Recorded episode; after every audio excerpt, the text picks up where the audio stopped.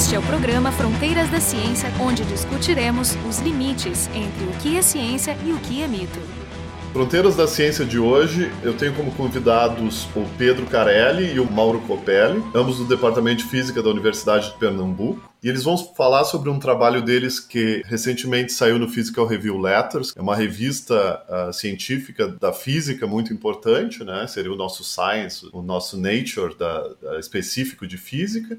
E o título do trabalho era Criticalidade entre estados corticais. Uh, o pessoal do Fronteira da Ciência hoje vai ser eu, o Marco de Arte do Instituto de Física da URGS. Esse trabalho uh, que eu mencionei, ele ele está na categoria que eu uh, que eu chamo de neurofísica, né? Que os físicos ficam olhando Uh, aspectos do funcionamento cerebral e olhando mais através desses da, da visão de físico, e talvez da visão de físico estatístico, né? procurando coisas específicas que eles entendem bem. E aí a questão é o que que essas coisas que a gente olha como físico, nos mostra do funcionamento do cérebro.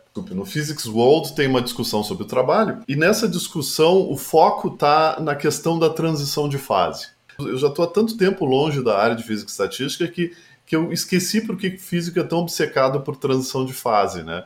E aí a minha questão é o que, que é essa transição de fase no cérebro e por que, que a gente tem que se importar com isso? Veja, essa questão da transição de fase no cérebro é uma conjectura, em princípio, meio antiga. Foi aventada aí por muita gente, dizem até que pelo Turing, lá décadas atrás, depois o Perbach e o próprio Dante Chialvo. A ideia por trás dessa conjectura é mais ou menos assim, grosso modo.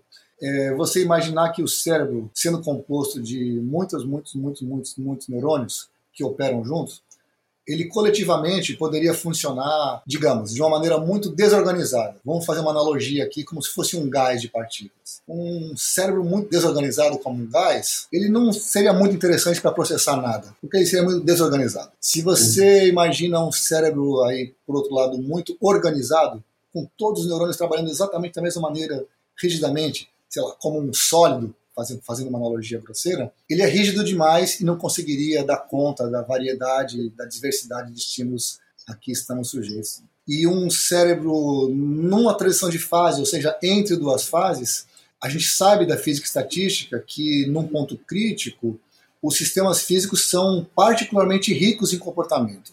São ricos na medida em que as respostas são não triviais, os tempos, as correlações, tudo ali é meio não trivial. Essa riqueza de comportamentos seria então mais apta ou mais interessante para dar conta da riqueza de comportamento que tem no ambiente. Então esse é grosso modo, muito grosso modo, é o, é o argumento dessa conjectura, né? Então um cérebro crítico seria interessante o suficiente para lidar com um mundo que é interessante o suficiente. Até porque, aí entra uma coisa de segunda ordem, né? Até porque há quem diga que o próprio ambiente também tem riqueza de comportamento como um sistema crítico, lei de potência, correlações de longa distância e por aí. Qual é a diferença entre a ideia da borda do caos e a ideia da, da criticalidade? Porque, para mim, do, do, ponto de vista de contar a história, parece muito semelhante. Na, a borda do caos, né? Isso teve na moda dos anos 90, talvez, aí. Eu acho que é parecido, né? Eu acho que é parecido transição de fase e uma bifurcação no sistema de baixa dimensionalidade. A criticalidade tem uma dimensão muito mais alta, que é compatível com essa ideia do cérebro de ser um sistema de altíssima dimensionalidade, né? Muitos neurônios, muitos, muitos. Mas essa era só a conjectura original, né? E que aí teve um impulso razoável em 2003. 2003 é o ano que essa, essa literatura aí explode com a publicação de um trabalho de um grupo americano, uh, John Beggs e Dick McClelland, que detectam experimentalmente as assim chamadas avalanches neuronais. Um sistema uhum. biológico reduzido, in vitro, uma fatia cortical, e eles registram ali alguns eletrodos da ordem de 60, se não me engano, e eles ficam observando a atividade espontânea do tecido cortical nesse, nesse setup experimental e observam que atividade aparece em rajadas. Você tem uma rajada de atividade, depois outra, depois outra, recrutando ali alguns eletrodos, outros não. E aí, quando eles vão lá e rodam a estatística desse processo, por exemplo, quantos eletrodos são ativados em cada rajada? Eles observam que a, a distribuição dessas atividades é, segue uma lei de potência. Então, uma lei de potência é um tipo de distribuição é, estatística que não tem um tamanho característico. Se você fosse calcular a média, a variância, essas coisas meio que divergem, indicando que o sistema é governado por flutuações. Não faz sentido você falar qual é o tamanho típico, qual é o tamanho típico mais ou menos no desvio padrão. Quer dizer que tu não consegue dizer uh, qual é a atividade média dessa rede, nem qual é o, o, número típico de neurônios que disparam ao mesmo tempo nessa rede. Exatamente. Bom, em primeiro lugar, do ponto de vista estritamente da neurociência, deveria interessar os neurocientistas porque isso está dizendo que, então, se você pensa em algum tipo de código neural, como é que os neurônios representam atividade, etc e tal, fica difícil você dizer, olha, é com uma média assim, um desvio padrão assim. Porque aparentemente não é assim que o sistema está funcionando, por um lado. Né? E do ponto de vista do outro lado dos físicos, o que surgiu foi que esse tipo de distribuição de atividade é uma das assinaturas de criticalidade. E aí então se levantou uma. gerou muito interesse, porque aí então aquela conjectura que tinha aí vários argumentos por trás, ela ganhou um suporte experimental. Essas medidas foram in vitro, foram com cultura celular? Como é que foi? É uma fatia com cultura, é uma fatia que é cultivada, é, mas é, é, um experimento in vitro, né? E depois, logo em seguida, eles conseguiram reproduzir os mesmos resultados com animais anestesiados. Ah, sim, porque isso é importante, porque sempre tem um argumento de dizer assim, pô, mas uma fatia em cultura é um cérebro doente, né? Exatamente. Então, esses resultados foram paulatinamente sendo estendidos para experimentos um pouco mais realistas biologicamente, enfrentando aí alguns, alguns problemas mais tarde, quando você começou a tratar de animais em comportamento livre, né? Porque, veja, o argumento todo é que a criticalidade seria útil para o processamento de informações e comportamento. Sim. Agora, o sistema biológico é muito mais fácil de estudar se ele não tiver em comportamento. Claro. Eu brinco que é como se fosse um princípio de Heisenberg aí da biologia, né? Você, você restringe para poder medir e ao restringir o que você mede não é o que é tão relevante assim. Agora eu queria falar mais sobre o, sobre o trabalho em si. Eu vejo que tem 12 autores, né? Ele é um trabalho intenso, experimental. E eu queria uma, um pouco da descrição, o que, que o que, que foi feito? Pedro?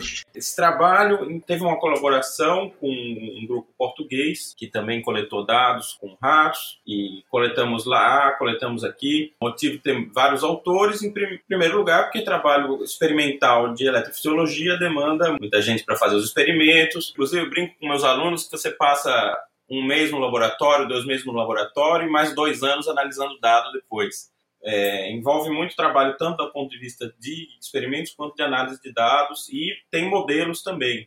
Então, o que a gente fez, que foi realmente um diferencial nesse trabalho com relação à literatura anterior, foi que a gente aplicou a tecnologia correta, que são os eletrodos de alta densidade, que é chamado silicon probes. Os eletrodos ficam muito próximos uns dos outros e a gente consegue medir centenas de neurônios que estão realmente interagindo, em V1, por exemplo, que é o córtex visual primário, e além disso, um modelo experimental adequado, porque a gente a, a, utilizou ratos anestesiados com uretana, que a gente fala de anestesia, mas a anestesia é muito diferente uma anestesia da outra. Claro, não, isso é importante, até, até considerando que o Mauro tinha comentado sobre a, a interferência que se faz no sistema de medida, né? Porque tu bota anestesia, tu muda tudo, né? E aí tu pode dizer, não, pois é, o que tu está observando é efeito da anestesia. Então tem uma particularidade dessa anestesia que ela mantém o, o cérebro anestesiado de maneira estável por 8 horas, tranquilamente. Então você Sim. pode fazer registros muito estáveis da atividade cerebral durante 8 horas, sem se preocupar com artefatos é, de movimento, mastigação do rato, etc., que contaminam o sinal eletrofisiológico. Por outro lado, essa anestesia é uma anestesia leve e ela permite que a atividade do córtex é, flutue entre estados mais descorrelacionados, que são análogos aos estados do cérebro quando o animal está acordado, e estados mais sincronizados de atividade, que são é, encontrados quando uh, o animal está dormindo, em sono de ondas lentas, por exemplo. Então, ela é uma anestesia que ela permite uma flutuação de estados corticais espontânea, é, muito grande, e por isso mesmo a gente conseguiu fazer essa análise toda da criticalidade em função de diferentes estados corticais. Essa anestesia é uma novidade? É uma coisa que sempre existiu? Não, é uma coisa muito antiga, tem décadas já. Por exemplo, se eu conseguisse né, abrir o olhinho do rato, botar uma imagem na frente do olhinho, se haveria algum tipo de processamento ou ele está num estado completamente esquisito? É, um, é considerado um, um estado de anestesia leve, né? Então, o córtex visual primário continua processando informação secundário também. Você realmente só suprime a parte de dor e consciente com essas anestesias mais leves. Né? O processamento, principalmente nas regiões mais periféricas do córtex, primárias, continua. E o tipo de resultado que vocês obtiveram? Bom, então a gente caracterizou o estado cortical por uma medida muito simples, que avalia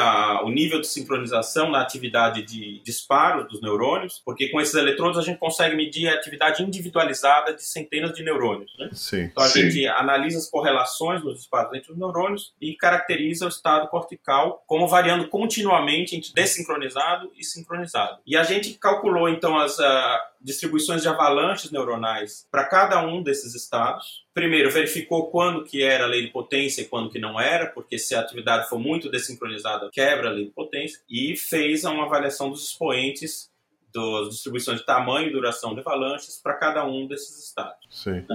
E vocês olharam que regiões do rato? Os experimentos foram todos feitos no córtex visual primário. E a ideia é revisitar, então, esse resultado de 2003 de Beggs e Plains, que haviam obtido leis de potência na distribuição de tamanhos de avalanches nessas fatias corticais, com uma grande diferença que é a seguinte: sob uretana, o cérebro às vezes fica mais sincronizado, às vezes fica menos sincronizado, fica no regime intermediário, ele fica variando continuamente, conforme o Pedro comentou há pouco. O que nós fizemos foi separar os dados é, de acordo com o estado de sincronização. A gente pega todos aqueles momentos em que o, o cérebro está bem desincronizado, mede as avalanches nesse regime, calcula as leis de potência e calcula os expoentes. Quando ele está um pouco mais sincronizado, faz tudo de novo. Um pouco mais sincronizado, faz tudo de novo. Então nós temos uma família de distribuições de avalanches.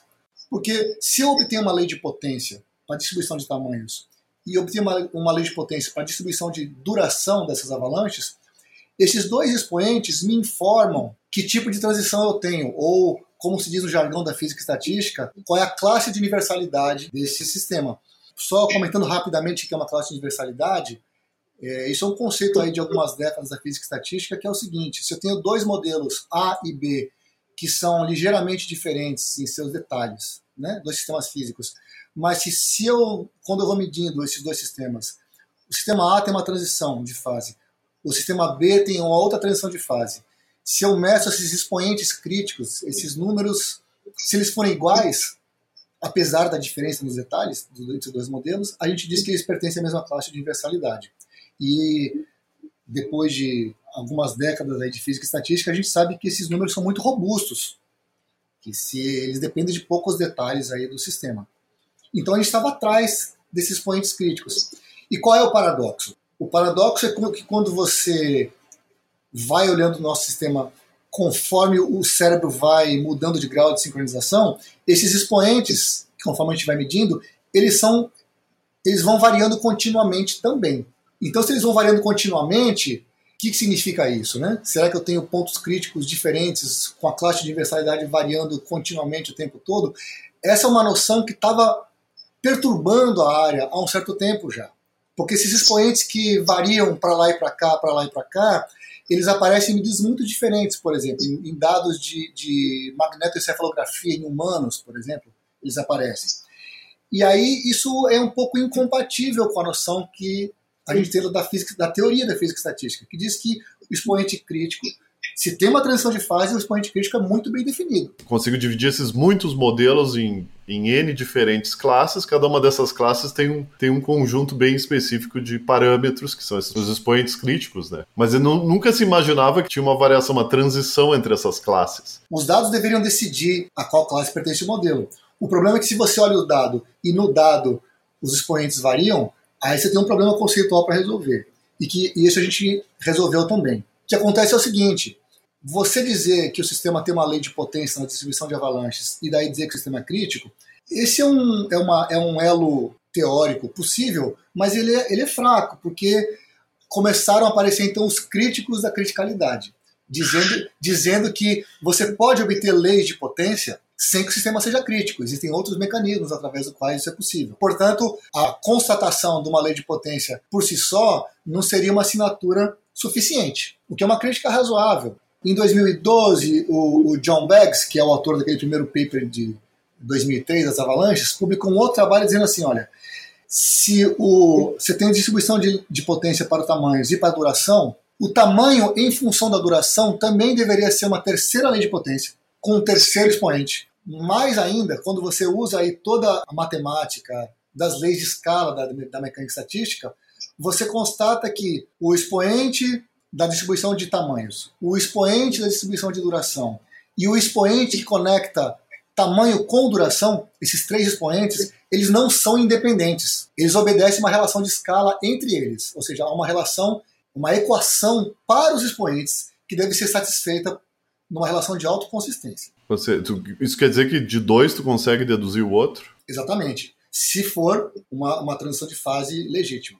A gente, com nossos dados, consegue então estimar os três expoentes independentemente. Os três variam com o grau de sincronização da rede, continuamente.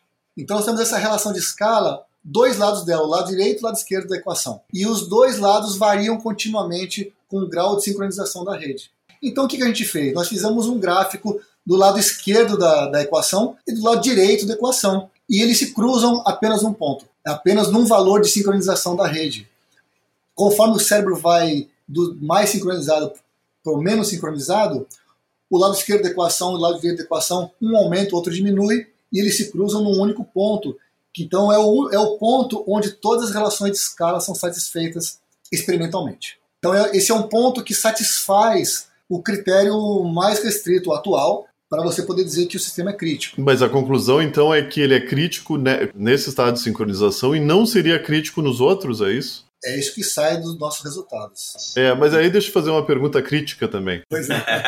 Não seria sempre possível achar esse cruzamento? O que, que tem de especial? Agora vamos olhar do outro lado, do lado do, da pergunta de um biólogo. Tá, tudo bem, tu achou que tem um, um estado de sincronização que parece satisfazer o, as condições que um físico exige para uma transição de fase. Aí agora vamos olhar sobre as propriedades desse cérebro. Essa sincronização é importante em alguma coisa? Tu consegue reconhecer ela como sendo fisiologicamente importante? Veja, aí então entra o que o Pedro estava dizendo antes sobre essa anestesia, essa uretana. Nós estamos falando então de um ponto que está entre dois extremos. Num extremo, você tem um, um cérebro funcionando de maneira muito parecida, embora esteja anestesiado, com um cérebro na vigília, um regime bem desincronizado. No outro extremo, você tem um cérebro trabalhando num regime muito parecido com o que se observa no som de ondas lentas.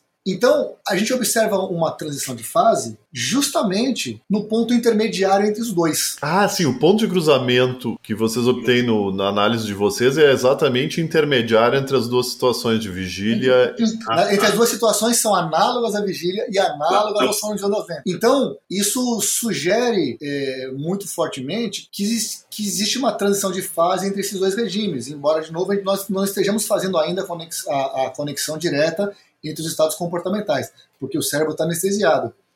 Naturalmente, um dos, um dos referis, um dos avaliadores do paper, sugeriu que nós fizéssemos um experimento com animais não anestesiados. Sim, claro. Uhum. é uma coisa muito difícil e cara para fazer, porque se você usa esses eletrodos de alta densidade, que são caríssimos, num animal não anestesiado, você tem que jogar depois fora o eletrodo, só pode usar uma vez. Então nós não tínhamos condições de fazer o experimento, mas felizmente eh, havia outros grupos no mundo que têm condições de fazer experimento e que liberam esses dados para domínio público. Então nós fomos atrás desses dados, e aí não são mais ratos, são camundongos não anestesiados. Nós refizemos toda a análise e os resultados mostram de novo um cruzamento. Os resultados no, no, no camundongo não anestesiado mostram que eles também passam por uma transição de fase num valor intermediário do nível de sincronização. Sim. É, então, a gente não conhece bem os dados porque não são nossos, então não temos como saber se esses bichos dormiram ou não dormiram. Não temos condição de descobrir através desses dados, mas nós estamos procurando. Você não tem anotação de comportamento junto com os dados de as medidas dos eletrodos, né?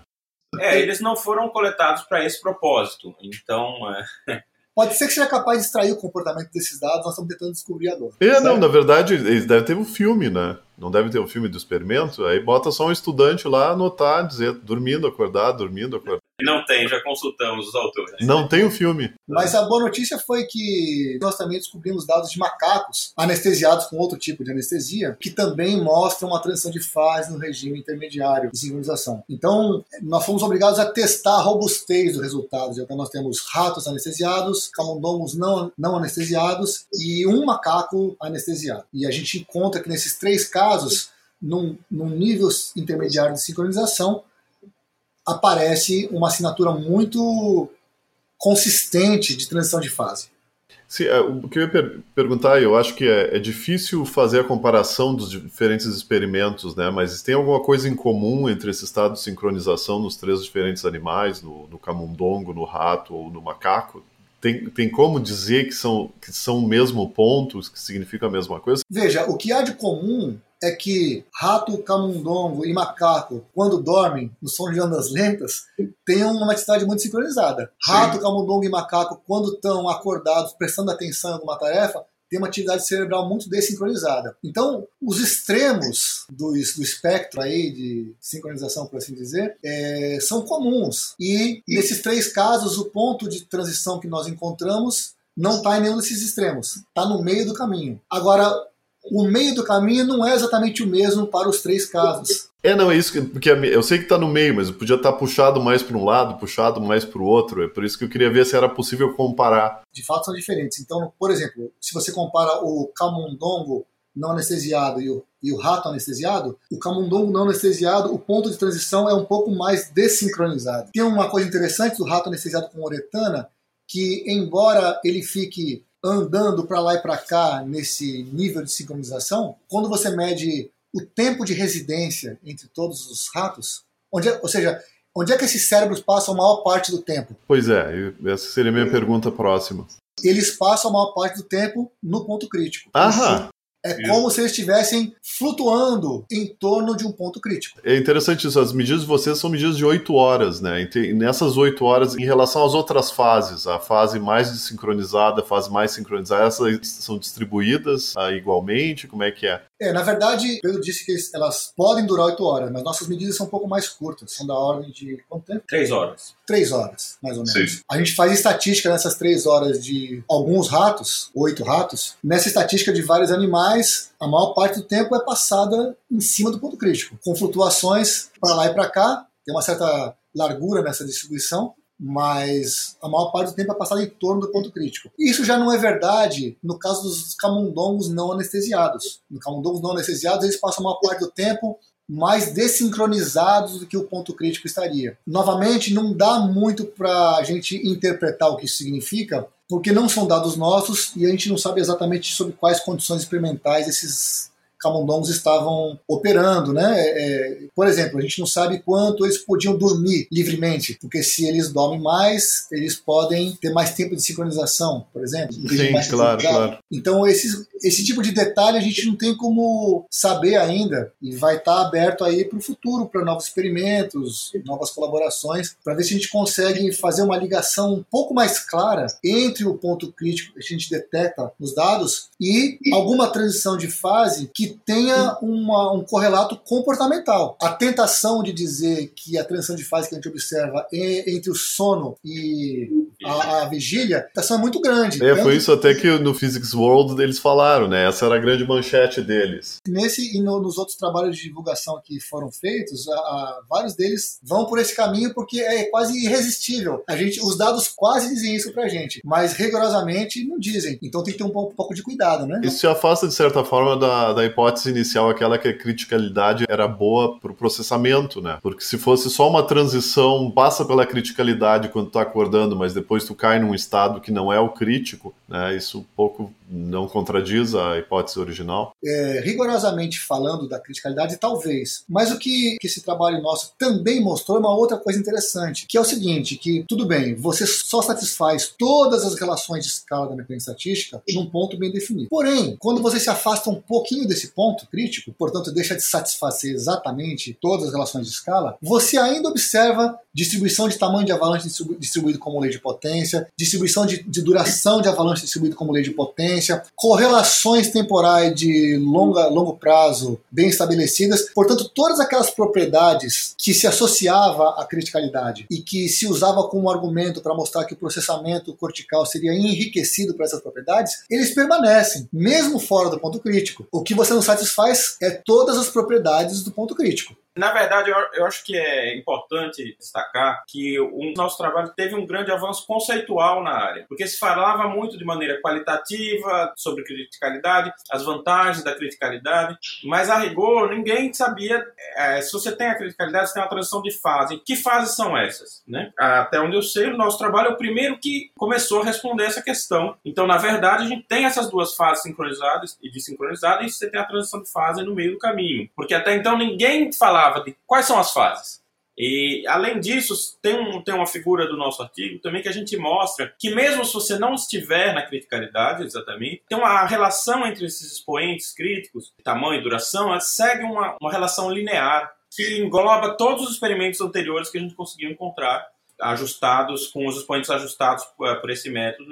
Então, englobou os dados de rato, de camundongo, de macaco do nosso artigo, mas incorporou dados também de tartaruga ex vivo, dado de cultura e também descritos por um modelo. Então, há uma relação linear que está englobando dados de, de, de, sistemas eh, de córtex eh, completamente diferentes, diferentes setups experimentais, etc. Então, isso é muito importante para as pessoas começarem a se aproximar de fazer, de fazer modelos que de fato sejam compatíveis com essa dinâmica cortical, com essa transição de fase que a gente encontrou. E nesse review que eu estava lendo, eles mencionam que o tipo de criticalidade que vocês encontram, ele, ele não é, não está de acordo com esse modelo de, de percolação. É, isso é muito interessante. É, é, isso é o seguinte, nesse artigo original de 2003, onde foram detectadas avalanches neuronais pela primeira vez, eles observam uma distribuição de tamanhos, tipo lei de potência, e medem um expoente. Esse expoente que eles mediram, ele é compatível com um tipo de modelo que era bem conhecido da física, são chamados processos de ramificação, branching processes, ou para aqueles que gostam de jargão de física estatística, modelos na classe de universalidades da percolação direcionada. É um tipo de modelo que funciona assim. Imagine que eu tenho neurônios que se comunicam entre si com uma certa probabilidade. Se a probabilidade é muito pequena e eu começo eh, com alguns neurônios ligados, esses neurônios vão transmitir o disparo para outros, que vão transmitir o disparo para outros, mas como a probabilidade, probabilidade, é pequena, eventualmente essa, essa atividade vai morrer e o sistema vai parar de disparar. Isso é uma fase do modelo, a fase subcrítica, fase absorvente do modelo. Se a probabilidade for alta o suficiente, essa atividade vai se propagar, vai se propagar e vai se propagar e não morre nunca mais. Então é a fase ativa do, do, do modelo. A transição de fase nesse modelo, portanto, é entre o silêncio e o não silêncio. Pega um, um modelo desse tipo e mede o expoente da distribuição de tamanhos, você vai obter exatamente o mesmo expoente que foi obtido experimentalmente nesse, nesse primeiro experimento de 2003. Então, essa coincidência e a plausibilidade do modelo para você fazer uma mímica muito grosseira do que acontece no cérebro Ora, o que é o cérebro? É um monte de neurônios que transmitem informação para o outro. Sim, é. é exato. E aí a gente imagina as conexões são probabilísticas também. Às vezes o neurônio dispara e não dispara o outro. Ah, exatamente. Então, isso levou muita gente, inclusive eu mesmo, eu, a explorar esse tipo de modelo. Olha, uma transição de fase entre o silêncio e não silêncio. Ok, interessante a não ser pelo fato de que um cérebro em funcionamento, ele não fica em silêncio nunca, né? Na verdade, ele nunca fica em silêncio. Esse é o primeiro fato. O segundo fato é que o cérebro apresenta, experimentalmente, oscilações, atividades oscilatórias, por tudo quanto é lado. Isso é bem conhecido desde o começo do EEG, lá décadas e décadas atrás. E essas oscilações não aparecem nesse tipo de modelo que virou uma espécie de modelo padrão da criticalidade no cérebro. Então havia uma certa incompatibilidade aí entre de um lado, uma classe de modelos que explica um expoente lá da transição de fase, mas não explica outras coisas, como essas oscilações, etc. E tal. Como é que você reconcilia essas duas coisas? Então a gente, ao fazer essa análise dos dados experimentais e fazer a análise mais cuidadosa das leis de escala da mecânica estatística, nós obtivemos expoentes que, interessantemente, um deles, um dos expoentes, coincide com esse expoente obtido lá atrás, é, em 2003. O outro expoente não o que torna a classe de universalidade diferente. Sim, então, mas, mas esse autor que primeiro mediu, ele tinha medido os dois expoentes. Ele mediu um expoente muito bem, se você olhar para os dados experimentais dele, o outro expoente não fica muito claro. Houve uma certa tendência na literatura, tanto experimental como de modelos, de olhar para essa única lei de potência, um único expoente o tempo todo. O, o modelo mental quase que se cristalizou em torno desse tipo de transição de fase. Os nossos resultados não são compatíveis com esse modelo, que, repito, é um modelo no qual eu trabalhei durante mais de 10 anos.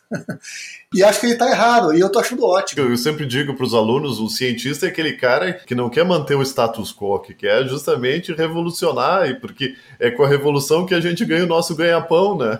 Não é com a confirmação. Exatamente, é. a corrida está aberta, digamos, para novos modelos. É. Hoje tivemos aqui com o Mauro Copelli e o Pedro Carelli, do Departamento de Física da Universidade de Pernambuco, dois físicos nesse trabalho, que é um trabalho que saiu no Physical Review Letters recentemente, é criticalidade entre estados corticais e mostra essas, essas características não óbvias né, do, do funcionamento do cérebro quando a gente olha a estatística de como os neurônios estão disparando né, enquanto eles processam ou não a informação.